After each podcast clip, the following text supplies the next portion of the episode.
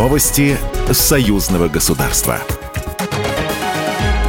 Здравствуйте, студия Екатерина Шевцова. Ежегодно Международный военно-технический форум «Армия-2023» стартовал на территории парка «Патриот» в Московской области. Более 200 представителей иностранных делегаций собрались для участия в пленарной сессии. Среди них делегаты из Китая, Индии, Ирана, Пакистана, Египта и Мьянмы. С приветственным словом к ним обратился президент России Владимир Путин. На форуме свою продукцию представят около полутора тысяч российских и иностранных участников, а посетители смогут увидеть более 28 тысяч экспонатов Штатов.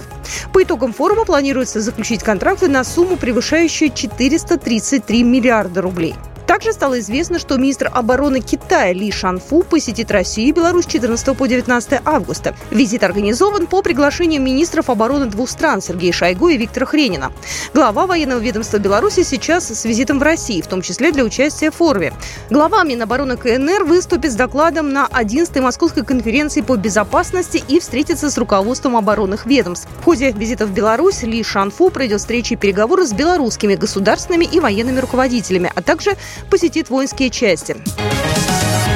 Беларусь стремится развивать торговые отношения с Томской областью, так как этот регион обладает огромным потенциалом в промышленности, туризме и интеллектуальной сфере.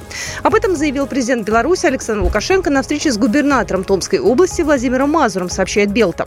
По словам президента, за последний год торговля между Беларусью и Томской областью увеличилась на 47% и достигла почти 23 миллионов долларов США. Однако президент заявил, что этого недостаточно. Объем торговли между сторонами должен быть увеличен как минимум в 2-3 раза.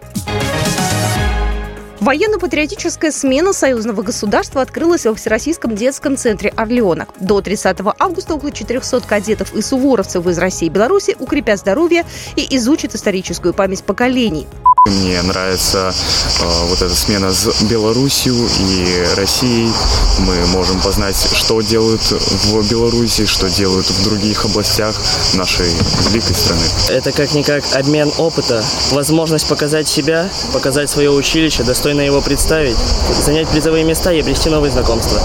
Организаторы программы – Постоянный комитет Союзного государства, Всероссийский детский центр «Орленок», Минобороны России и Министерство просвещения. В программе профильный курс «Путь к победе», который включает боевую робототехнику, веб-программирование, стрелковый и грибной спорт, 3D-программирование, школу юного летчика, огневую подготовку, а также занятия в хореографических студиях. Важным событием смены станет День союзного государства, который пройдет 18 августа. Программа произведена по заказу телерадиовещательной организации союзного государства.